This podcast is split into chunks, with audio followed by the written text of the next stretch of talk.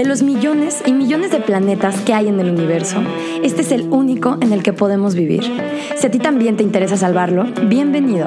Esto es Planeta B, con Alexei Díaz y Benjamín Millán.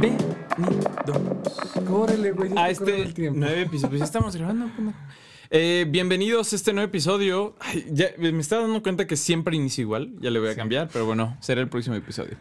Eh, vamos a hablar, somos Alexei y Benja. Esto es Planeta B. Bienvenido por si nunca nos has escuchado. Hablamos de sustentabilidad, cambio climático y qué puedes hacer tú, Tú. para mejorar este mundo en el que vives y van a vivir tus hijos.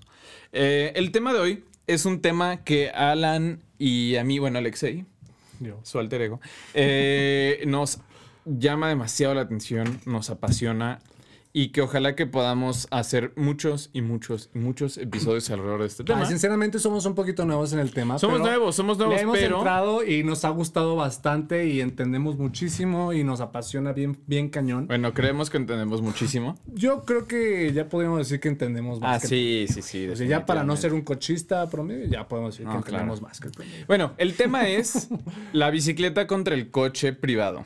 Eso, eso, mamón. Bueno, eh, la razón por la cual estamos tan clavados en este tema es porque nos hemos dado cuenta que es de las principales Porque quiero acciones salir individuales. de mi colonia en bici, güey, sin que me den miedo Sí, que me sí, sí, pero el por cabrón. qué. El por qué. Porque no Es- quiero que me atropellen. Porque es de las principales acciones Ah, individuales que puedes hacer para hacer un cambio muy real, muy tangible en esta lucha contra el cambio climático, que Sí. además es una belleza, güey. Es disfrutable. eh, lo disfrutas, Súper disfrutable. eh, mejora tu salud. ah, ¿pero de qué estamos hablando? güey? De las bicis.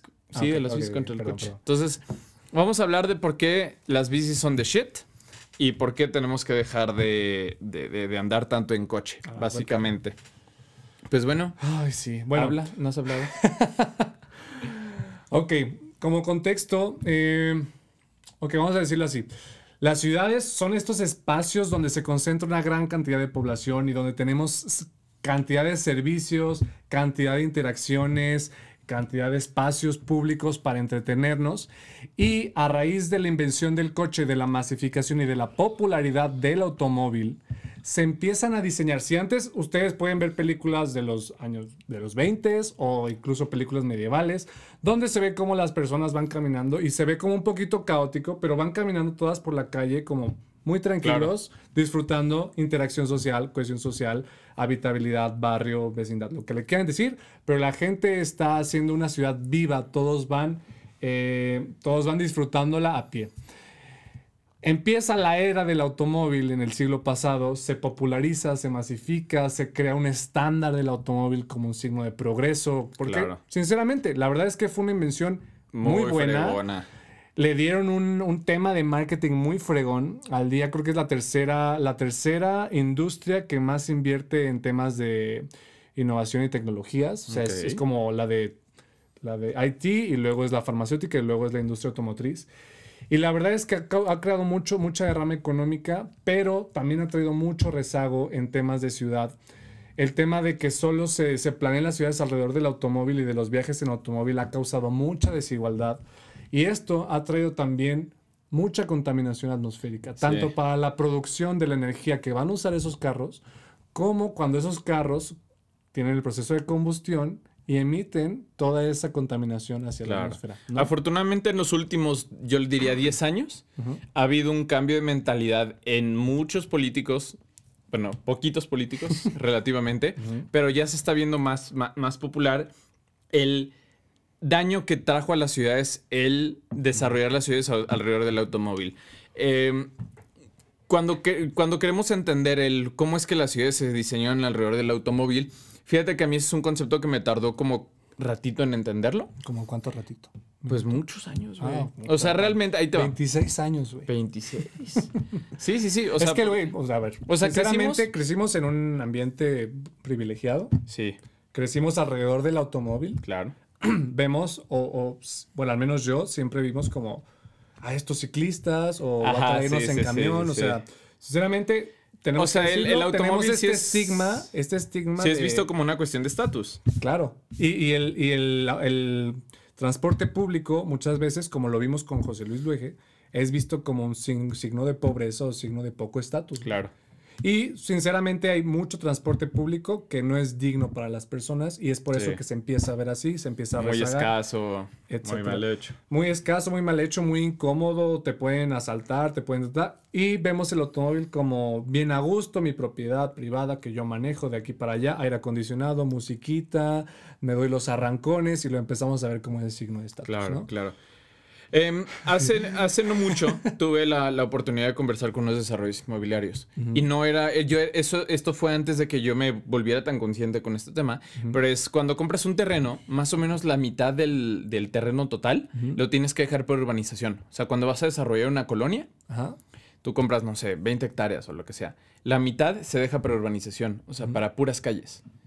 Y esto es porque literal a lo que me refería, o lo que nos referíamos, la ciudad se hizo para el coche. Claro. O sea, cualquier inversión pública, ahorita si lo ves en tu proyecto, eh, proyecto de gobierno de tu ciudad, en, en- en el presupuesto, mucho va hacia desarrollo vial y es estas extensiones masivas de terreno para construir co- eh, espacio para los coches.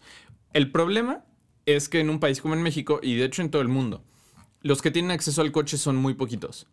O sea, relativa, o sea, no es ni el 50% de la población que se mueve diario en coche. Sí.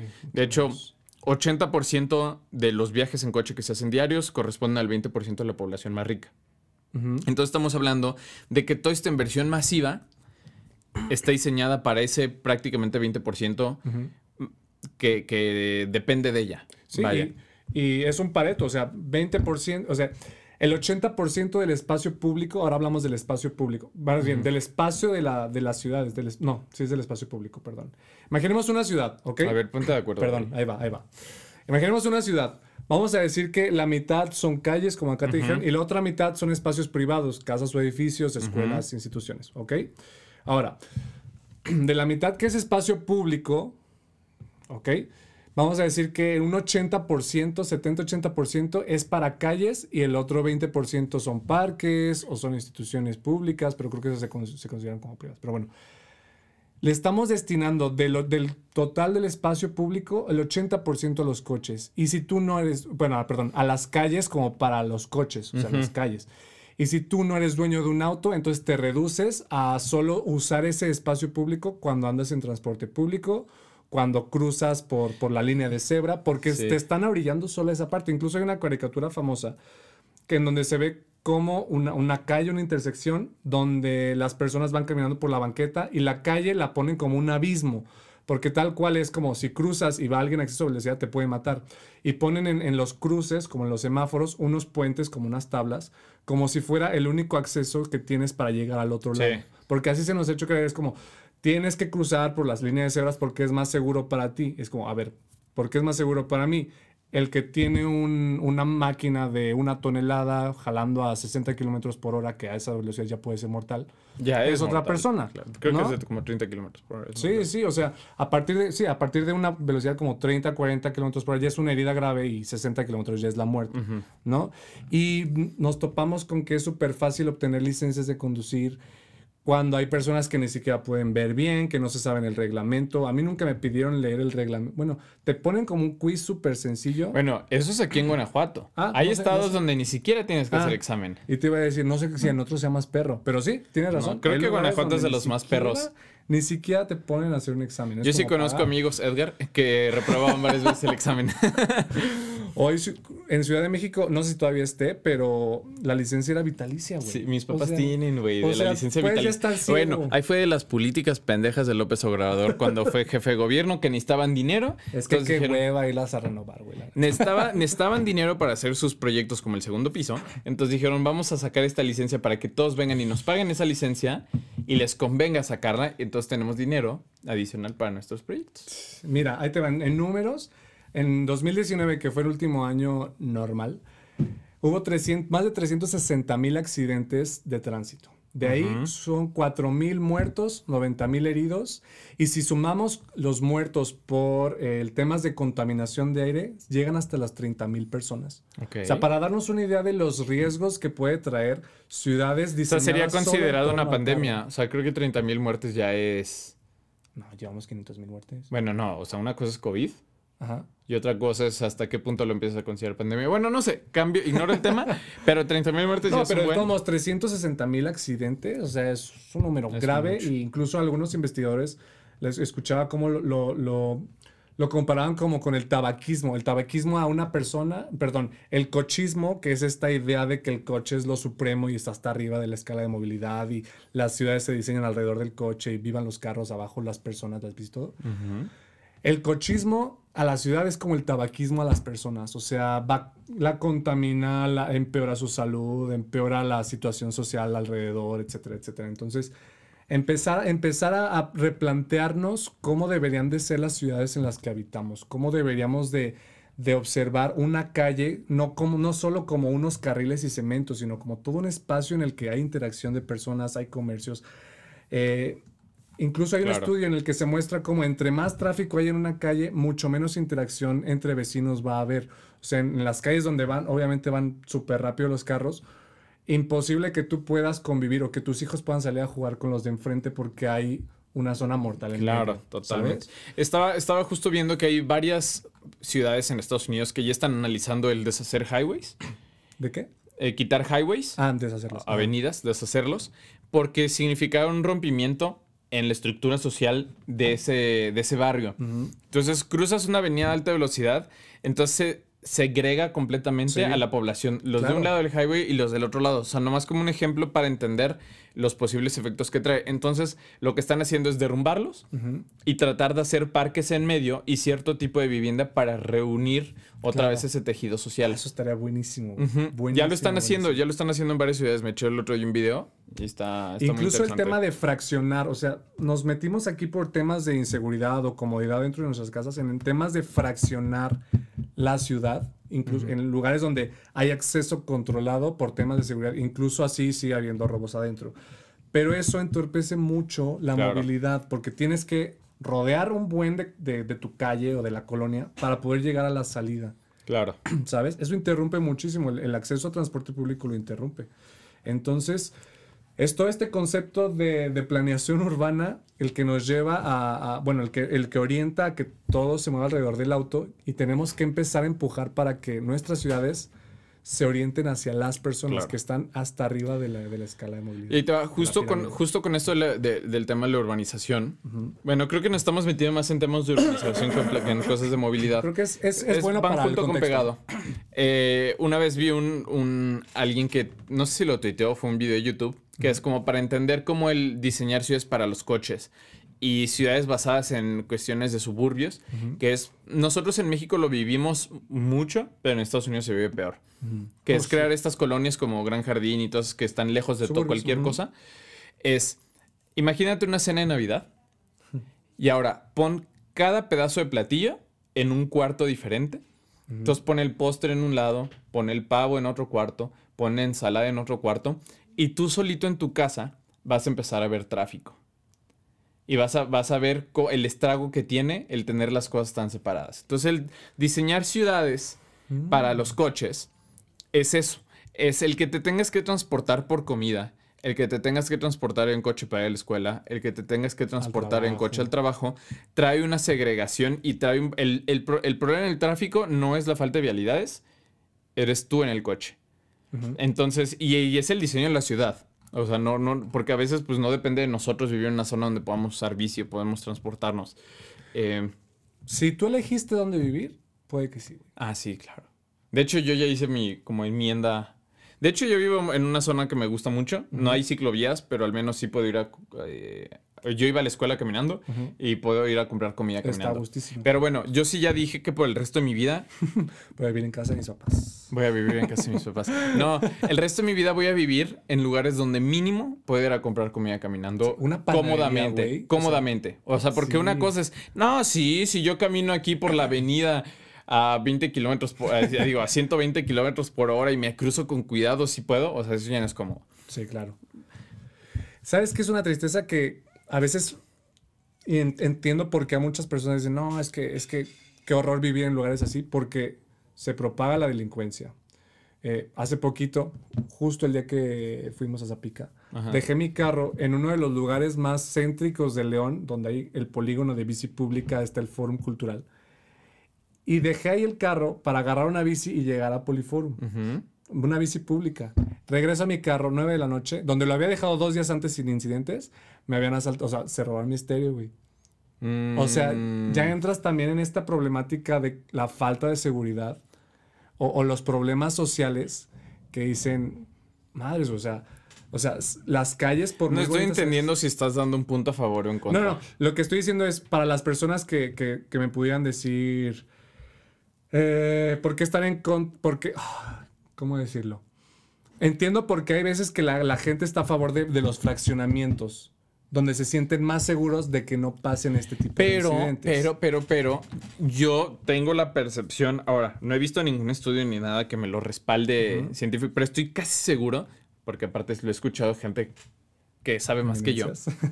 Eh, entre más, o sea, entre más permites que haya gente caminando, gente en bici, Sí. va- hay más tráfico de personas, entonces la calle se vuelve más Y segura. más luz. Y más Pero luz. yo estaba ahí. O sea, es el fórum cultural, güey. pero ¿sabes? estabas en la calle donde no transita nadie caminando, güey. Claro, güey. Sí, por ahí. ¿En qué parte Había estabas? gente corriendo. ¿Dónde me dejaste? Pero en esa calle, en esa calle, en esa calle en específico, casi no transita gente, Güey, ahí está al lado Me una dijeras en la estación de esquina- la, de la de Mobike. Ahí había gente. Bueno, Cuando yo ya llegué, usa tu coche pa' había lados, gente trotando, güey. Aunque eso nos lleva a otra cosa, güey. El hecho de que pensemos que, les, que la calle es un espacio público donde podamos dejar nuestros vehículos privados como si fuera.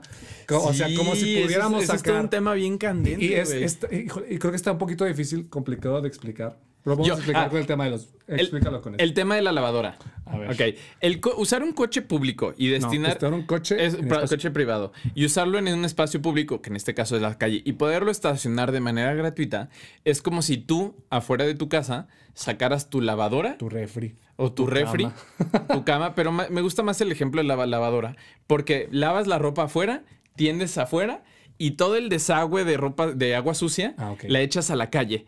Es lo mismito con los coches. Es toda la basura que echas a través de contaminación de emisiones, CO2, ajá. todas las emisiones, lo estás echando a la calle y además estás usando espacio público que se podría utilizar para otras cosas, para, que tener haya tu niños propiedad. corriendo, para que haya algún festival en la calle, para que... lo que Yo sea. siempre he dicho, si en nuestras ciudades le quitáramos un carril a todas las calles, serían ciudades mucho más compactas y mucho más bonitas. O sea, porque uno de los No coches... sé si compactas.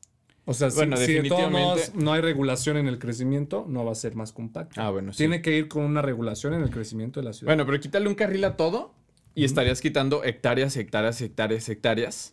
O sea, si lo le pudiéramos hacer así como plic, un carril completo a todo. ah, ok, como, como para apachurrarlo. Ajá, para Ah, apachurrarnos más, viviríamos en... ¿A poco? Pero, soy genio, güey. No, pero esta es parte de usar el coche en espacios públicos.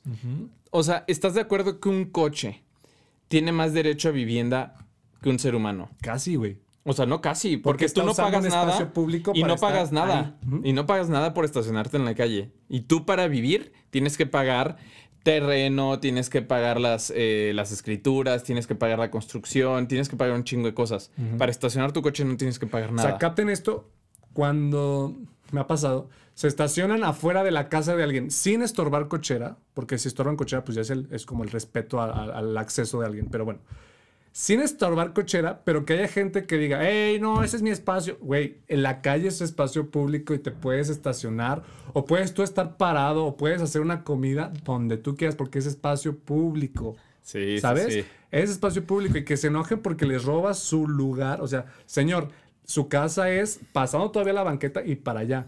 Y otra cosa, güey, que se me hace una mentada de madre, es que cuando tú construyes, que te dejen, o en muchas partes, que dejen como la banqueta a merced del, del arquitecto. Ah, sí. O sea, que unos la ponen sí, en sí. rampita, unos la ponen en así abombadita, unos, qué mamada, tienen como su, su portón y como el coche es un sedán, no cupo la colita, entonces su portón tiene como una, una, una curvita, como una panza, güey. Sí. Tiene una pancita así y acaba. Y ahí estás quitando el espacio a las personas que están transitando en la Sí, banqueta. Entonces, la próxima vez que estaciones tu coche gratis en la calle, acuérdate que eso se pagó con impuestos de todos.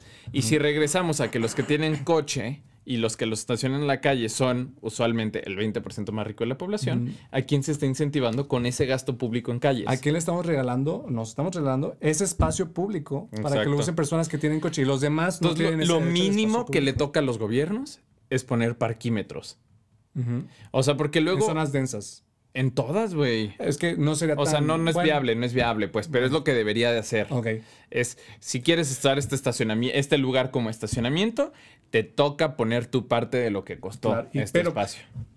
Entendiendo que también procuren seguridad para lo que estás poniendo ahí. O sea, O sea, que además, ¿quieres que te pongan un policía a cuidar el coche sí, por favor. No, no, no. Pero que el, dinero que, que- que obtengan de los parquímetros se use para incentivar mejor alumbrado público, Ah, sí, una claro, calle mucho más transitable, espacios, infraestructura ciclista, espacios peatonales más adecuados. O sea, una calle exitosa es una calle que te invita a quedarte, una calle que te motiva porque dices, está muy bonito, me siento seguro aquí. Respiro aire limpio porque no están pase y pase y pase carros. Claro. Esa es una calle exitosa y eso es a lo que debemos apuntarle más y más y más. Claro. Captemos que una, una bici es un, bueno, si te transportabas en bici, en auto, una bici es un auto menos y con esto es más seguridad vial, menos accidentes, menos tráfico, menos emisiones y tu, tu, tu nivel de salud puede mejorar muchísimo porque ya estás activándote. Entonces, a eso vamos con la importancia del, del- del uso Claro. de la bicicleta. Incluso reportes daneses indican que la inversión en, en infraestructura ciclista te recompensa, inversión pública en infraestructura ciclista te recompensa mínimo en, en el doble. O sea, de, de cada peso que tú le metas a infraestructura ciclista, te recompensa mínimo en dos pesos. Mira, ahí te va. ahí te va, ahí En te va. costos Justo sociales. encontré este dato. En- eh, bueno, primero voy a dar un dato que me sorprendió. Ok.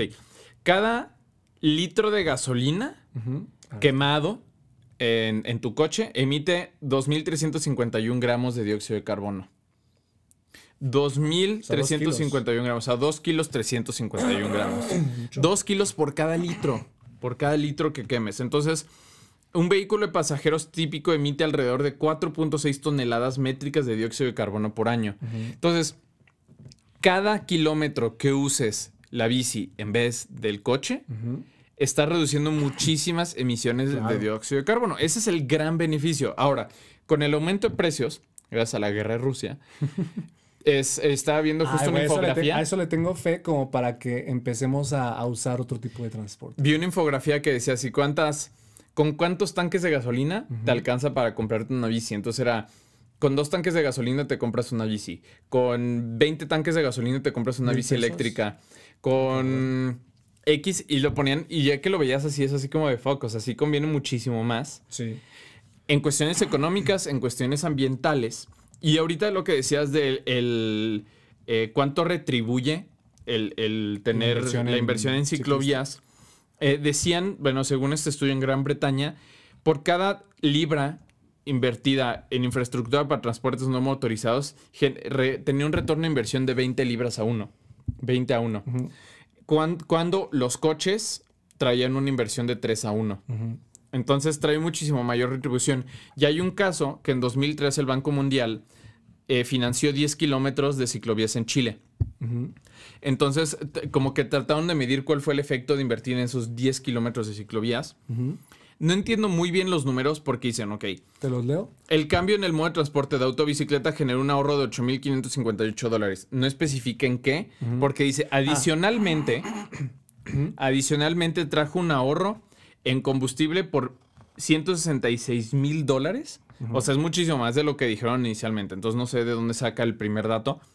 No sé a qué se refiere específicamente. Supongo que en cuestión simplemente invertir esa misma cantidad de dinero en calles para coches contra invertir ese dinero en, Ah, en ciclovías. Posiblemente es eso. Aparte es mucho más barato hacerlo en, en- en ciclovías o en Ajá. infraestructura Entonces, ciclista. parece que 10 kilómetros en cuestiones de inversión fueron 8 mil dólares. Después en gasolina, no sé a lo largo de cuánto tiempo, pero fueron 166 mil dólares. En tiempo de traslados, 344 mil dólares. En reducciones de accidentes, 133 mil dólares. En costos de los accidentes de- eh, derivados, 24 mil dólares. Y entonces el total del ahorro por esos 10 kilómetros en un año, ya vi, en 2005, fueron 628 mil 850 mil dólares en un año por construir 10 kilómetros de ciclovía contra 10 kilómetros de coches, de calle para coches. O sea, sí es muy redituable. Bastante. Y incluso en, en el tema económico, metiéndonos ahí, ¿sabes cuánto, cuánto, cómo era? Ok, 95% del tiempo de vida útil de un auto Está, parado. estacionado. Está parado, así inmóvil, así. Como, como para que le pienses en, en la, en el costo-beneficio de, de- de un activo como un auto. Claro. 95% está sin uso, güey. Otra estadística similar que me llamó muchísimo la atención cuando la leí. 95% de la energía que usa el coche es para moverse así solo. Como- O sea, la gasolina que usa tu coche, el 95% de esa energía que genera el motor es para tan solo mover el peso de ese propio coche. Ah, y el sin- sin ti 5%, adentro. y el 5% es para lo que le metas adentro para, para ti. ti, las personas y para ti las personas. Cuando en la bici, pues es como del 80% de eficiencia en energía, porque solo te estás transportando a ti unos cuantos kilos más de la bici. Ok. Y aquí el 95% de la energía que es para transportarte a ti, se pierde en transportar la cosa que te transporta. Ok. No mames. Ajá. Ahí te entra temas de deficiencia energética. Sí, también. sí, sí. Qué cañón, qué cañón. Ah, Bueno, Qué ya, tema. adiós. Adiós, ya nos Ah, vamos. ah, pinches carros. Eh, creo que quiero, de- quiero dejar muy claro que no es odio a los coches o a las personas que usan coches. Es evidente que hay, hay Porque distancias- nosotros usamos coche. Porque O sea, nosotros yo para ir a usamos trabajar coche porque hay coche distancias, hay distancias que, que lo justifican. O sea, yo sí tengo que cruzar la ciudad de polo a polo un día a la semana en específico que voy a trabajar. El otro, por la inseguridad que siento en un tramo, tengo que usar coche hasta cierto punto del camino. Vamos a decir que son un cuarto del camino me lo aviento en coche porque hay una zona donde es absurdo que no haya ni pinche banqueta, güey. Este, y yo tengo la fortuna de poderme mover en coche. Hay comunidades que van hacia esas, as- por ese camino, que es la patiña, que diario van en bici y es jugarte la vida y la muerte ahí en un trámito de 10 centímetros de, de carril. O Fíjate sea, que nunca ni siquiera se me había ocurrido, güey, hacer viajes parciales.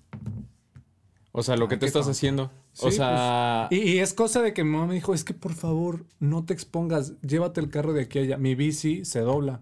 La compré así como para, estúpidamente yo pensaba que, ah, pues me subo al camión en bici para este traslado, pero no, o sea, no te dejan subir en camión así. Pero, ¿Ah, no te dejan?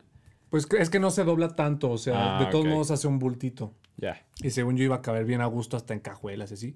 Sí es un pedo meterle al carro, pero sí cabe en el carro. Entonces sí me lo he hecho hasta donde me siento cómodo, dejo el lugar en el carro en un lugar seguro, en un centro comercial, y de ahí me muevo en bici por una calle donde me siento mucho más seguro andando.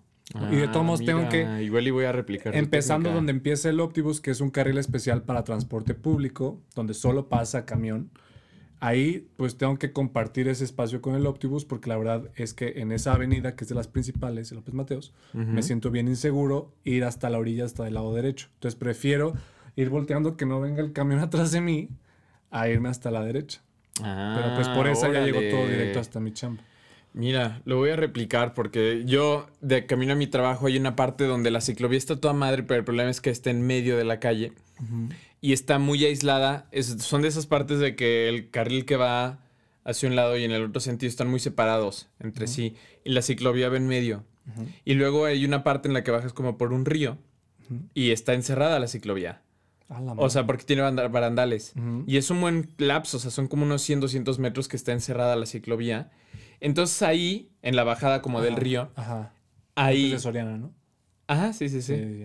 Ahí, donde un güey me toque, que me quiere chingar, o sea, que me detenga y lo que sea, Sí. ya bailé, Sí, ¿sabes? no, hay veces que digo, güey, o sea, hay gente que diario se la juega en estas. Sí. No, sí, mames. sí. Tú lo podrías dejar en Soriana y de ahí. Yo lo podría dejar en Soriana y ya esa ciclovía está muy bien hecha. Bueno, partes. Porque luego te meten en la parte de adentro en el Optibus, donde estás como a un metro de altura de la calle y no tiene barandales y está hiper angosto el- la parte de ciclovía. Que eso ya la, la verdad es que sí lo siento pues inseguro, pero bueno, me la podría rifar Un poquito. O sea, creo que sí podría ser la mitad de mi trayecto al trabajo en bici y la mitad de hacerlo en coche. Inténtalo. Y fomentamos mucho que ustedes lo intenten en casa. Otra vez, no es odio hacia los automovilistas, es odio hacia el autocentrismo Sí. en la planeación qué urbana. buena palabra, autocentrismo me gusta. Es un sinónimo de cochista. Ajá. Escuchen un podcast. Sí, sí, sí, suena mejor que hacia la planeación urbana alrededor del auto, ¿no? Empezar poco a poquito. Si te da miedo distancias muy largas, una distancia más corta. Empieza a salir poco a poquito más. Si apenas van a meterse a buscar bicis, yo recomiendo una que yo me compré que justamente se doble y me gusta mucho por eso. y que tengan la bici que te acomode a ti, a tus gustos, a tus preferencias. A ver, a la recomendación, economía. digo, no es, no es comercial, pero estaría chido que lo dijeras. si a alguien le sirve. A mí la, la mía me gusta porque se, se dobla súper fácil, está en Mercado Es la Libre. Specialized RK 542. Ni sé qué marca es, pero sé que esa, es- esa cuesta como 300 mil pesos, ¿no? Esa que dijiste. Me inventé un nombre, güey. No mames. No, pero sí. Specialized es la marca, pero ahí dijiste, tiene de todo. triatlón que cuestan. Specialized tiene de todo. No, cómprense una panadera, esas son las más felices y vas todo contento. O las californianas. Y que tengan, que tengan una canastita, porque luego yo llevo mi mochila del, Ah, del sí. trabajo y me suda un poquito la espalda. Entonces, Bicis pues, de ciudad, nadie hace mejores bicis que los holandeses, pero no es que ellos hagan la bici. O sea, el tipo de bicis que se popularizaron allá para uso urbano son las mejores porque no tienes que montarte y desmontar de la bici. Son de esas que tienen como a lo que aquí le llamamos bici de mujer, que tiene como el marco, lo tiene hundido. Ah, sí, bien a gusto. Eh, tiene canastilla, tiene El asien- atrás. el asiento está El asiento está ancho. Vas como sentado. Entonces es una bici mucho más cómoda. Son la las cadena. panaderas, mamón. son La cadena. No, he visto panaderos que están en las normales. La cadena está tapada Para que si traes pantalón formal o lo que sea, Ah, no, se, te, manche o no se te trabe. Güey, eso está súper. Entonces, por ese, el tipo de bicis que usan en Holanda son como, para uso de ciudad, son de las mejores. Sí, claro. Este, Ok. por si se van a comprar una bici, busquen algún tipo de ese- esa- bici de esas, pero nunca he visto una de esas que se doble, entonces estaría muy interesante buscarlo. súper bien. Y hay unas que son las, porque la mía la compré como de montaña, entonces tiene llantas grandes, un poquito gruesas, que ayudan, la verdad, los amortiguadores Sí. ayudan en calles como las que tenemos aquí con 40 mil baches y que tienes que brincar para llegar a la banqueta, ayudan mucho que sea de montaña. Claro. Pero no son tan cómodas en, la- en el momento de andar. Pero sí prefiero que sea montaña porque tiene la, la llanta más gruesa, porque hay zonas donde tienes que seguir como una línea y si no te, pegas en la grieta y te partes la maíz. Sí es todo un tema, güey. O Es sea, todo sí, un sí tema, es una sí, sí, aventura, pero la verdad se disfruta mucho, güey. Ok. Yo pensé que yo pensé que le iba a sufrir, se disfruta muchísimo, sobre todo si sales tempranito y no te da tanto el sol. Claro, sí, porque la- de la yo ahorita mañana, eh, el fin de semana me fui a la Ciudad de México y mi propósito fue usar bici para todo, excepto cuando llegué y me fui. Este, y sí, fue muy disfrutable. Me fui, fui empedando en la bici, camino a un concierto. No lo hagan. Me salí del concierto Bueno, incluso, y regresé o sea, en bici. Bueno, no empedé, me eché una cuando cheve. empedas en bici, bueno, si empedas en bici, el peligro es para ti, pero Es si empedas ti. en carro, El peligro es para el los peligro demás. es para ti y para todos los No, demás. y acá fue una sea, cheve que es algo muy controlable y aparte estás haciendo ejercicio. Entonces, sí, literal, se te baja. entre que me tomé la cheve y llegué al concierto ya se me había bajado completamente como si no hubiera tomado nada. Eh, pero sí es muy disfrutable. Ojalá... Incluso llega a ser, o sea, para temas mentales, es, es muy terapéutico andar en bici. Y tomar cheve al mismo tiempo. hecho, tomar, obviamente, claro que sí. Eh, entonces, eh, ¿qué les dejamos de tarea? Traten de usar la bici lo más que puedan. Trayectos cortos, trayectos largos, los domingos. sustituir uno, un viaje al mes, un viaje a la semana de bici en vez del coche. Si no tienen bici, empiecen a ver cómo, cómo están las, las vialidades para los ciclistas. Por, o sea, antes de juzgar al pinche ciclista, ¿por qué no se va por su camellón? Y esa es otra, sean conscientes de los ciclistas. O sea, por- sí, o sea, cuando me eché, digo, con nuestro amigo en común, este Ernesto, cuando me eché un pedazo en bici con él en el López Mateos, la gente así de quítense y pitando, y así. Ahora, después de haber vivido esa experiencia, cada que me tocan ciclistas en la calle, hasta trato de irme atrás de ellos Ah, echarle la con mano, una ¿no? distancia suficiente para que ellos no se sientan amenazados por mí. Y pues como para protegerlos y un poquito de esos inconscientes que les van a pitar. Este, ¿Sabes? La distancia adecuada para, a- para rebasar un ciclista es de 1.5 metros. O sea, a mí me han pasado así, de, una vez pasó alguien, juré que era mi hermana, le dije, hija de tu... pin-". Y no, pero ya, era otro carro. Neta te pasan y dices, no, no mames, o sea, qué triste que yo viví siendo un cochista tanto tiempo. sí. Qué mal, o sea, sí, sí es como que Sí, mal sí, me siento. Busquen colectivos en sus ciudades. Hay colectivos ciclistas en todas las ciudades, me atrevo a decirlo. Porque aquí en León, pues hay Y si muchísimos. no empiecen el suyo, empiecen no- con rodaditas, rodaditas tranquilas de dos, tres cuadras. Intenten involucrarse en las que ya existen en sus. en ¿Sabes qué me he dado cuenta muchísimo que me toca ver acá? Gente que se sale tipo a medianoche, andar en bici, como hacer ejercicio ahora, pero se salen a andar en bici en las calles. En Gran Jardín me ha tocado verlos mucho. Ya tarde, como entre las 10 y las 12. Pero ya es más por deporte. Es más por deporte, sí, no, no, no, no por movilidad. Pero pues este tipo de, o sea, si la gente lo hace por deporte, sería muy, mucho más fácil que lo debamos de adoptar como cuestiones de transporte. Claro. Este, ¿Qué otra? Eh, empiecen, empiecen a fijar como, como automovilistas en las vialidades para las bicis y empiecen a exigir a sus gobiernos. Y no solo que las... ah, claro, los, a los gobiernos. Empecemos con reunirnos con otras personas que piensen lo mismo para, para empujar a los políticos y a los representantes exacto. a hacer presión. Y no solo que las instalen, es que las instalen adecuadamente y que les den el mantenimiento correcto. Claro, una, una rayita de pintura no es una es una ciclovía.